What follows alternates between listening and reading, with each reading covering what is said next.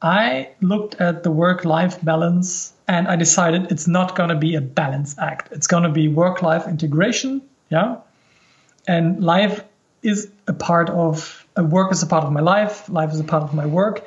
But I optimize my my whole life to follow a, a purpose uh, that I feel, and I made my company, my work, the vehicle to fulfill that purpose. And of course, my kids and my wife, they play a strong role in it. Yeah, because they ground me, they keep me real.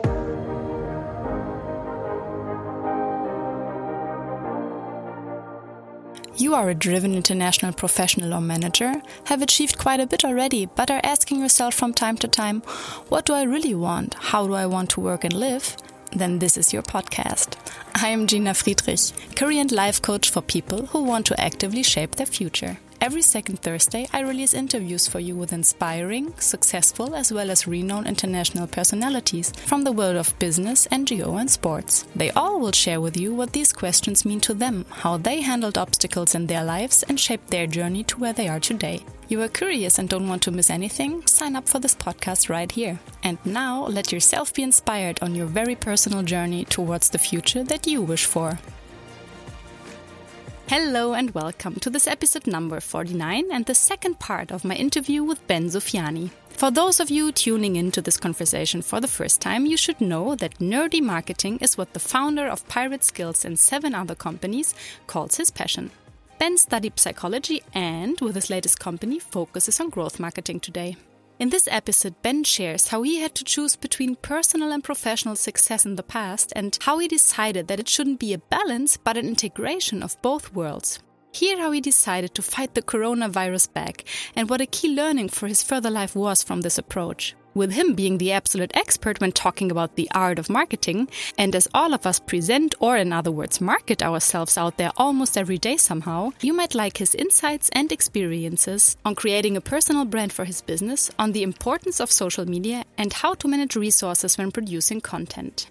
When he felt doubt on his path, what tough decisions he took to keep a clear focus, and what surprised him the most, this and much more you will hear now in part two. Did you ever have a time or did you ever have to choose between personal and professional success? Yeah, I, I very much do at the moment uh, uh, have to have to decide um, because Corona, for example. Yeah, we. Um, I was in March. I was seriously afraid that I'm not going to earn any money until September mm -hmm. because I'm not cheap. Yeah, and who needs an expensive marketing consultant during Corona? That was my my first mindset that I had. Yeah, it, it quickly changed, but I, I built everything. My my work schedule, everything was built around shit. What do I need to do to keep my family and my team above um, above water um, until September? When my thinking was that that was the time when Corona was going to come to uh, to normalization again, and I had a very um, important talk with my wife um, because she's a doctor and she could have taken over. Yeah, she could she could have said like, okay, Ben, I'm going to work full time. You chillax, take care of the kids, and go back to the business when you're ready for it when the economy picks picks up. So I actually had a choice, yeah, which is nothing, uh, something that I was already very grateful for, that I'm not pressured into it. Hmm. But I was telling her, come on, yeah, please give me six weeks, and I will see how this stuff will turn out. But in this six weeks, I'm going to go full force at this. I'm going to hit Corona back. Yeah, that was my, the, the mindset. not not very much the growth gardener. It was more the growth warrior. I have strange pictures now uh, in my head, but yeah, continue. yeah. so I was going to hit Corona back, and I told my team, it's like, damn, um, you can you can go do your Kurzarbeit thing. I'm gonna I'm gonna hit it. Yeah, I'm gonna do two, two events instead of one event per month. Now I'm gonna be more present online than ever. Um, and let's see what happens. Let's see who we can close and be very proactive um, and who we can help during this difficult time. And it then turned out out of a mixture of me hustling stronger plus uh, digital marketing picking up hmm. during Corona. Um, that we actually increased revenue by 50% for the next two, three months. Yeah. Mm-hmm. Um, uh, from we immediately picked up March, April, May. We could absolutely see it how how how that um, how we hit Corona back. Yeah, yeah congrats, congrats to winning that fight.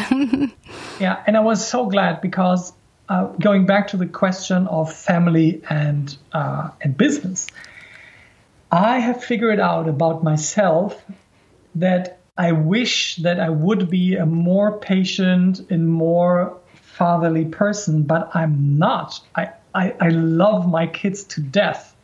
But when I'm home for one hour, I'm like, how can I get out of here? This is madness.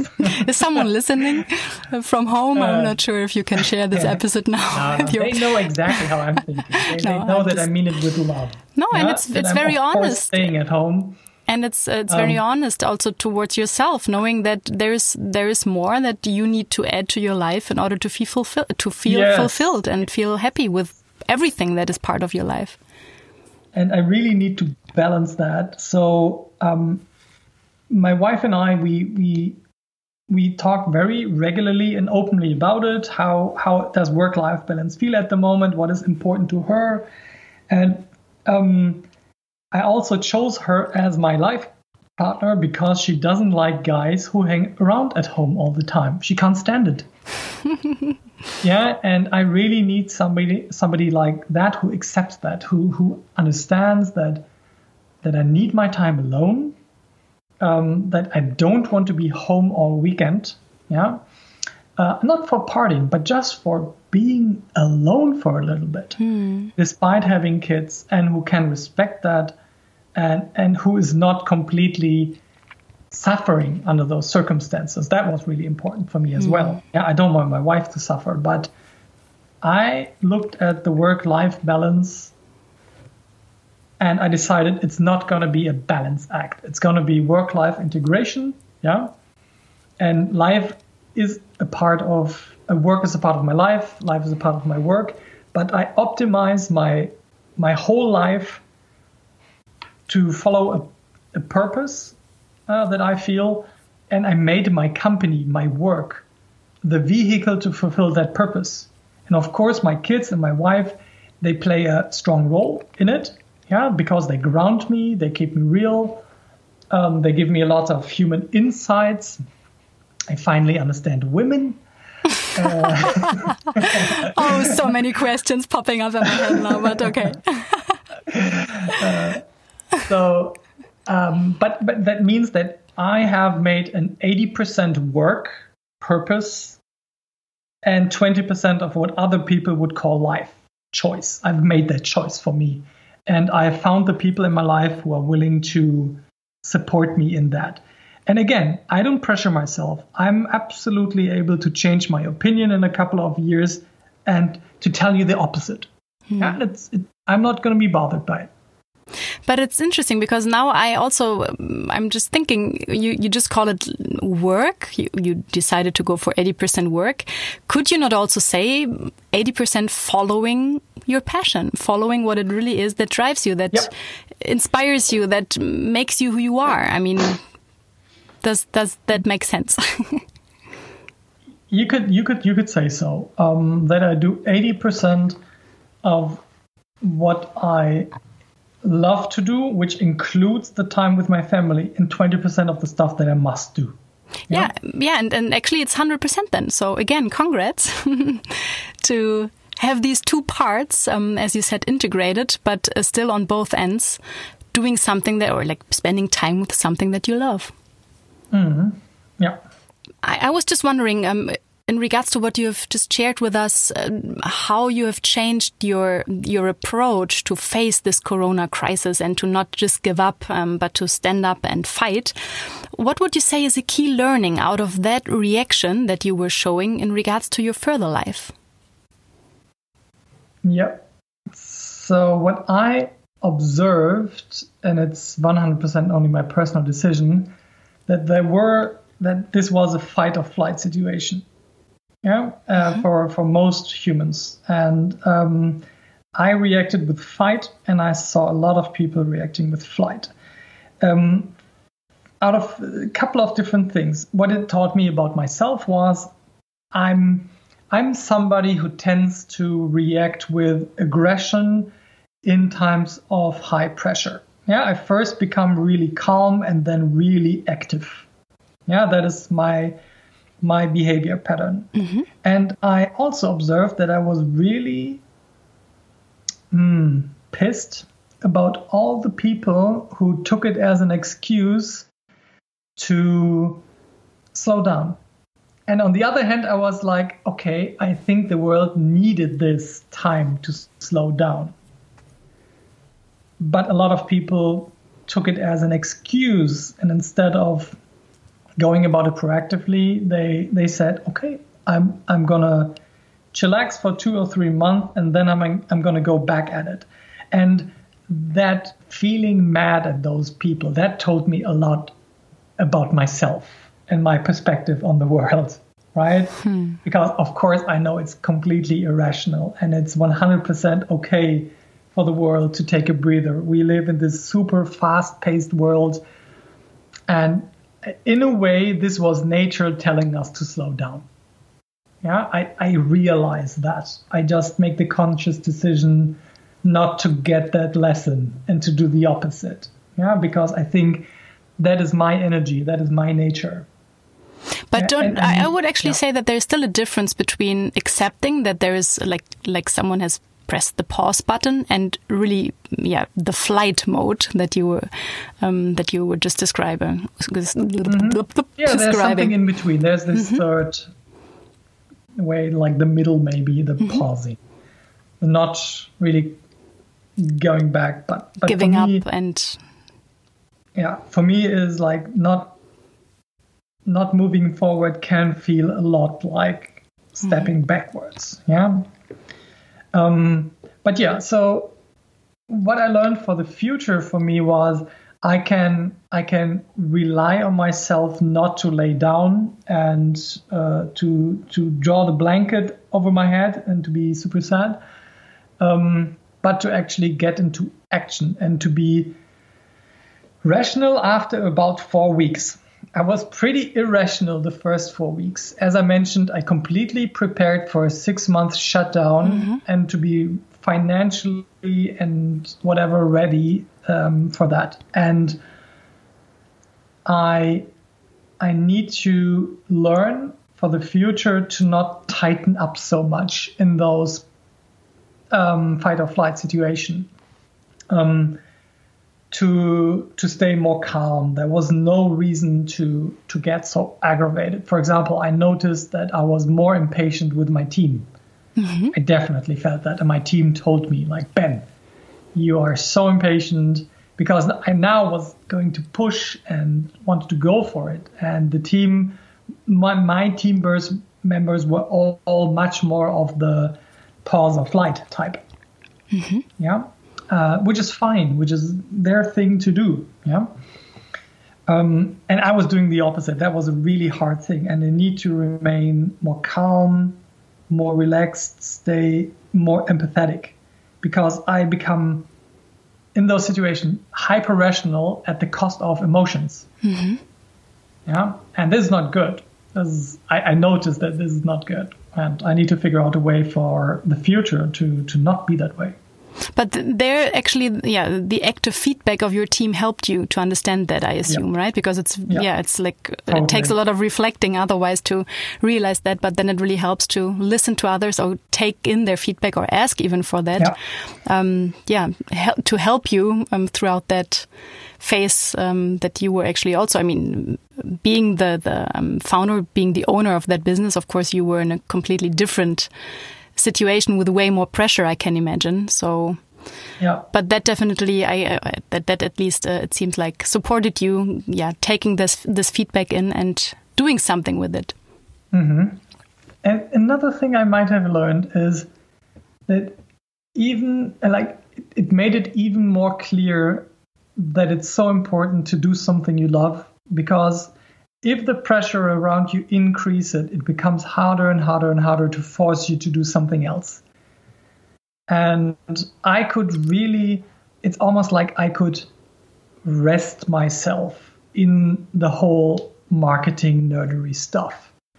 I, this was for me like, uh, like almost a self-centering exercise. This whole Corona thing. Mm-hmm. Um, I, I I learned I was always not sure am I introverted or extroverted. I 100% realized now that I'm at least 70% introverted. Yeah, um, I enjoyed the the distance um, from from the people, uh, but the the connection through the live stream and everything. Yeah, but this controllable distance was fantastic. Yeah, I enjoyed the roads. I enjoyed the office being em- empty, and I, I, I wasn't sure about that before.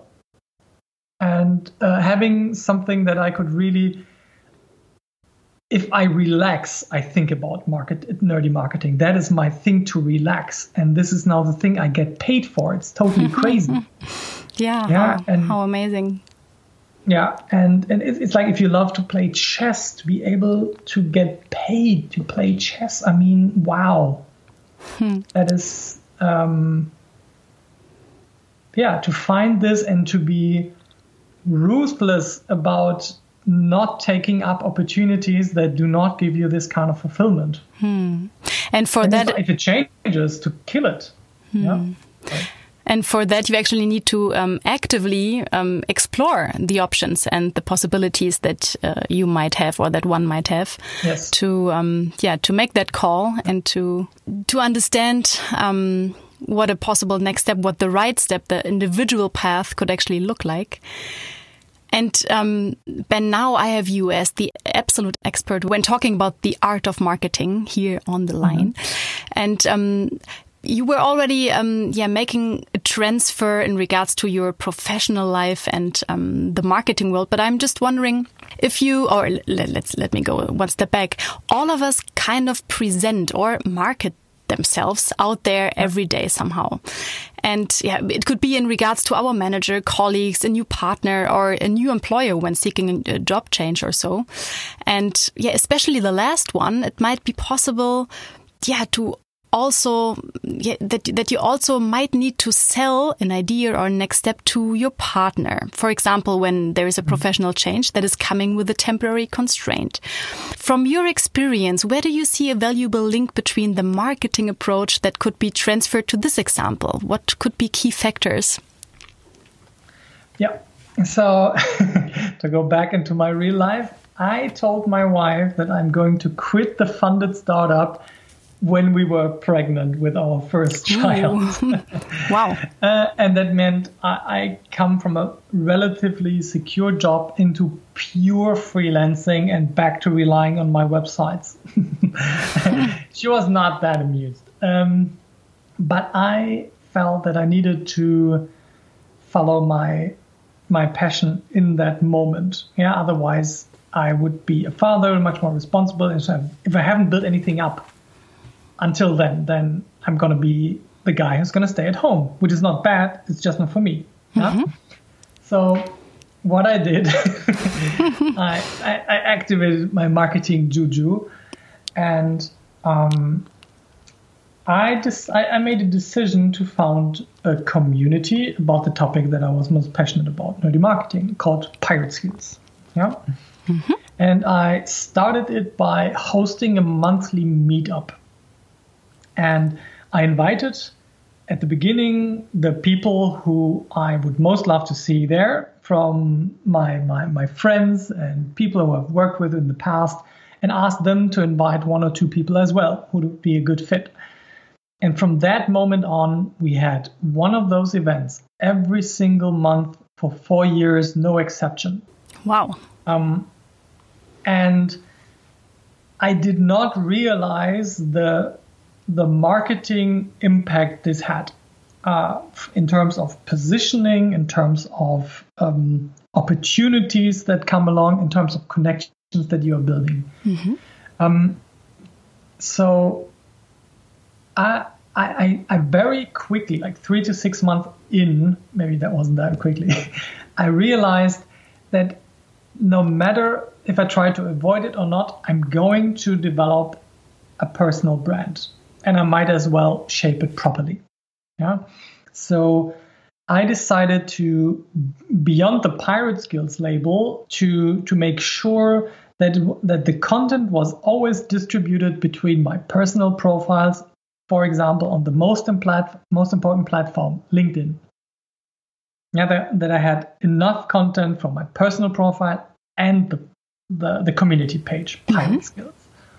Um, and to to build this community and to ask people what they want to hear about with the next meetups to very consciously invite feedback after every single meetup and to design an experience that um, that people want um, to go to again and again. That was the key. And I didn't do any of my own talks the first, I think like the first 12 months, I maybe said once or twice I, I was the speaker yeah, at this mm-hmm. event. Um, and I heard more and more people who told me, Ben, why don't you do it more often? Yes, we would like to get speakers invited, but why don't you talk about this stuff more often? So I did, and I balanced it more a little bit more towards the Ben um, direction. Uh, and that that marketing move there, um, being conscious of that you are building a personal brand, whether you want it or not. Yeah, you hmm. better shape it consciously and to to do something regularly for your audience for free. Best of all, an event that you can either invite people online or offline to. But where you always have this hook hey, why don't you come and take a look at the Pirate Skills meetup? Then you can look at it. If you like it, let's talk about workshops or coaching. Very similar to the to the podcast idea. Yeah, you can always invite people to get a taste of yourself first through the podcast before they need to do any stronger commitments, yeah, monetary true. commitments.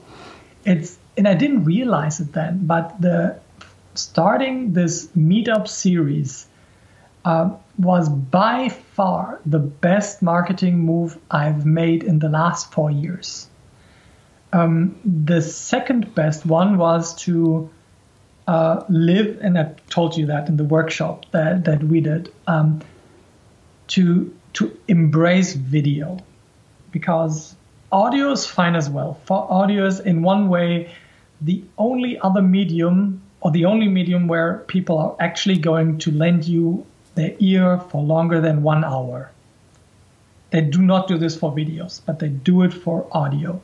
But this long form connection to audio or and or the visual the audio visual connections through video. Something happens there. You people people just can't help but to develop relationship to build trust to be curious what else you offer. To embrace those things community building with regular events and then creating video content on an absolutely regular basis that builds not only your your the business brand but also yourself as a personal mm -hmm. brand. Yeah, very interesting. I can highly recommend that. Um, yeah, but because you were just talking about the podcasting, um, when I started this podcast, it was really like I would like to add value to the life of others, of people who were mm -hmm. actually asking themselves the, the key questions of this podcast. And then I started this podcast, and I, to be honest, I didn't know how much they will actually pay into my business in regards to, as you've just described, having people getting a sense of who I am and how I work, like just getting to know me a bit more. But still, it is um, it is kind of yeah picking up. And the funny thing is that I'm always asking myself, okay, when I have clients sitting there or potential clients, yeah, I've listened to your podcast. And then it's like, hmm, and how many people are not here because they have listened to my podcast? no, actually, I'm really asking myself sometimes if there were people not coming because, yeah, the podcast did not convince them. But anyways, you, you're not in control of that. I'm happy I, I chose this step. And I also remember that you have said um, that it definitely is worth um, picking up video, and this is something that I'm still pushing a bit uh, forward. But in general, talking about social media, and you've you've just opened that topic.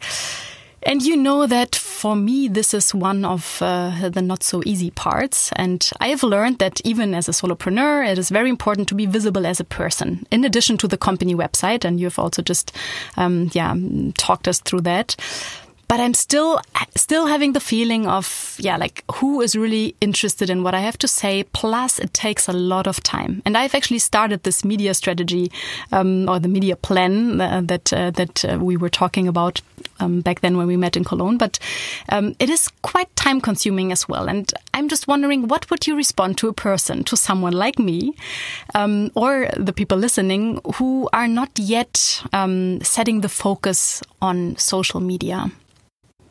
So, um, social media is on the one hand a huge distraction, and on the other hand, it can be a big opportunity. So, how, how do I solve this dilemma? I completely focus on the part of being a creator and not being a consumer on social media. The distraction of social media lies solely in the consumption, not in the creation on social media creation is beautiful, it's artful, it's it's connecting, it's value giving. Um, but of course, you need consumers on the other end. That's, that's fine, and just follow the stuff you are really interested in. But don't fall into the trap of spending half of your day on Twitter and feeling productive. Yeah, that that is the danger. Um, so, I for myself said, I'm responsible to create two videos per week and to write a good title and to deliver good content. But I have an assistant, um, a working student, working 20 hours a week, who is doing nothing else but to make sure that people hear from me once a day, either through my personal profile or through the business profile Pirate Skills. So that is her job, and it's the best investment hmm. in, in in my in my company at the moment. So I can not get distracted. Hmm. I can focus on the creation, and um, then then you don't have to fear the distraction. And if if, if you can't afford the, the, assistant yet, then just block uh, half an hour uh, in the day where you publish the stuff that you created. Yeah, block time for creation, like a whole day that you can create the content for at least two weeks yeah, or maybe even a month. And then you just block the half hour you need to publish it on on a daily basis. Hmm. Um, that's what that's what I would suggest. But going back to the first um, part that you've said, and I also remember that we that uh, we have talked about that back then, but maybe it's even interesting for the people listening. For me, the part of sourcing that out, having someone who's doing that for me, would actually feel like it may be losing this personal touch of myself. Like, uh, like even yes. cutting this podcast, yep. I'm doing the whole post production by myself because for me, it's like if I would hand this over to someone else, what if they would, I don't know, cut out the wrong things or sometimes I cut out a little mistake of someone. Sometimes, sometimes I don't because it's like even myself, um, anytime I, I, I misspoke something, I was cutting it out. And then after a while, I thought like, no, that's fine. That's me. And I would actually speak yep. the same way when I'm sitting uh, with someone face to face.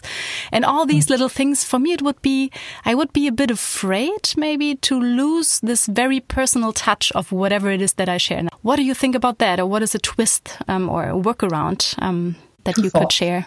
Mm -hmm. Okay, two thoughts on that. Uh, the first, don't don't give it away. Stay the creator, stay the voice and the spirit of of, of that company. Um, I spent a lot of time, first of all, um, Christina is, is, is the girl is doing that. Um, having Christina be part of the community, so she knows the language, she she she speaks it, um, the the marketing language, and then to teach her how I'm writing and what I'm liking and what mm-hmm. I don't like, and the core piece of content, which would be articles and videos usually, or the podcast, that's going to be your voice anyways. You're going to write them.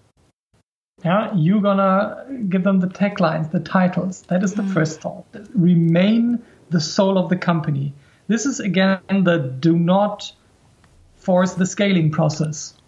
Yeah, if you don't want that, if you want to keep the heart in the right spot, don't do it, even though it doesn't scale really good. That's the first thought. The, th- the second thought that hit me after a while, after Christina did this for a while, she was actually better than me. yeah, and I, I, I, I know it was at, at some point it was surprising. Maybe that sounds arrogant, but after a while, she simply knew the platforms better. She had more time to create better Instagram stories.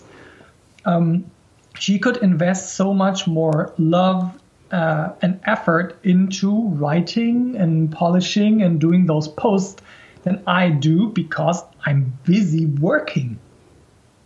Right? So this is this this the second thought. Pick somebody who you can train or who is already better than you. Mm-hmm. And uh, I'm not sure if, uh, I, like, for how many people out there it really is like so important like it is for me, but I think it's it's for everyone who's starting their own business or maybe already started. Mm. Um, this is some very valuable insights based on the experience that you have. Thank you very much, Ben. And um, maybe going back um, to what we talked um, about just a few moments ago, where it was about um, yeah, the link between marketing things, um, like to, to market yourself somehow, um, or market an idea, or like actually sell an idea. Um, sometimes we also have to pitch ideas to ourselves, right? So mm-hmm. if it's like, if we feel like it's time for a change or an adventure, but still we're not so convinced yet. And very often, um, it's the unknown that creates kind of a feeling of insecurity. So you don't mm. know the path yet. Um, you don't know the result. I experienced that many, many times myself uh, by starting over in a new field, be it from television back to university. Like I was working in the television uh, industry, back to university, working in an international telco company, then starting in the NGO world, mm. and finally really arriving where I feel home and where I belong to, starting or having started my own business as an individual and team coach. But did you ever experience such a phase yourself when you, yeah, you might have felt like this, this insecurity or maybe doubt when it was about taking big decisions? Yeah, several times. So when I quit the Air Force, I didn't know. I was already 24. Um, I wasn't sure if now going to university and studying psych- psychology is, the, is a good thing to do. Yeah, it's valuable. My father was really disappointed. He was the only fan in my whole family who liked that I went to the military, and he didn't like soft subjects like the like psychology. Mm. But I, I, didn't live at home since I was 18, so I wasn't that worried. But I wasn't sure how this is going. Then, when I um, decided to leave the funded company while we were pregnant into complete freelancer. Mm-hmm. Uh, to a free, complete freelancer thing. Then the next one was when I decided to kill every other project but Pirate Skills. Mm-hmm. As I saw, as I told you, I, I, shut down an app with a million downloads just mm. in order to be able to focus on this, and I was so scared by this. And as often afterwards, you know better. Um, it was in all cases incredibly freeing quitting the career path of hmm. the military to do something more open-minded um, leaving the funded startup that was um, too much external control uh, and pressure for me to do my own thing again where i have control and own ownership and giving myself and the idea that I'm following Pirate Skills the opportunity to get 100% of my focus um, was a relief. Yeah. Um, but still, you needed to take or to make this decision. And yeah, I'm, I'm curious to know how you how? actually made it through this moment of not being so sure or feeling doubt to actually know that this is it. I, I think I go back to frustration. I'm really driven by frustration. The frustration I, I, meter. I, was frustrated of not having focus. I was frustrated by the um, by the military. really, I was I was frustrated by the whole team and funded startup situation. It it gave me the the kick out. And on the other hand, I visualize and I journal a lot. Yeah, then about visualizing how lifestyle design thinking again how is life going to be when i'm out mm-hmm. Yeah, and I, I very consciously uh, did that. Um, that I painted a picture, uh, not like sometimes in written words, sometimes a real picture of of how I want my life to look like once I've gone past past that threshold to make it to not only have that frustration that kicks me that pushes me mm-hmm. but also to have a vision that that pulls me and journaling was the way to anchor that vision in my mind some people prefer to meditate that works also really nice but uh, i prefer to write mm-hmm. you know? And I think what is very important, uh, what you've just um, said is like, and that's also something, of course, we, we do in coaching sessions, is that you actually create or that you take a look around in this future scenario and feel yourself into it to really do like a little deep dive and create this yeah. lively picture, even if it's just in your head um, by writing. But I think this is a yeah, very powerful um, tool that everyone could actually use um, to yeah, to start feeling into this. And this really changes, like taking the stuff just out of your head and your thoughts, like this carousel of thoughts that we all have, but to really bring it down to like, be it on the table by drawing, by writing or whatever, but taking it out of the head and yeah, yeah, feeling yourself or, feel yourself. Oh my God, feeling yourself into this particular situation or this experience of having taken the decision and what that actually feels like and does to you and what, what gets, or what is possible after this or such decision was, um, was taken, right? Well said. Yeah. Hmm. Yeah. Super interesting. Wow, Ben, I see the time is running super fast, but let me close with one last question looking back, and there's quite a lot of experience that you can look back um, on. What would you say on your personal and professional journey was uh, surprising you the most? What was surprising me the most? Oh, I know for sure. if somebody would have told me, I, I, could not have. I don't know if my brain would have actually processed it. and but I'm I'm on a mission to tell other other men uh, this message. I had no clue how much I would love my children. I was always a guy who said, I want zero or one child. More out of the mindset of, I want to have a free life, or at least want to be, let me say, it sounds really bad, hindered as little as possible in having a free life. Um, so it was always a zero, two, and one. Now I have two girls. I'm super happy, and I'm was I was so surprised how seriously how much and intensely I love my children. I wish somebody would have shaken me before and said, like, dude, you fucking know what you're missing out on. They're the most annoying and difficult little bastards in the world, but you are going to love them more than you can imagine. Uh, and that that makes it fine. It makes it tolerable. but but maybe you can uh, even extend that also to the women yeah. listening because I think this is also something or like a thought um, or or or something that also women are not aware of what kind of difference that sure, uh, might make. Yeah. So um, let's extend that to the whole mm -hmm. audience. Mm -hmm. And what a yeah, what a nice um, what a nice yeah note to close this very, very exciting and insightful interview. Ben, thank you so much for spending so much time with us and giving us the chance to learn a bit from your experiences and see what out of all this might be valuable for our own next steps. Thank you very much. And thank you for your insights, Gina. Thank you for your additions. And it really helped me to process all of this for myself one more time. And I really hope this brought value to some people. And I would love to see you guys in the real world.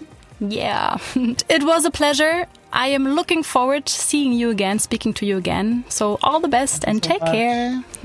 bye bye. Ciao.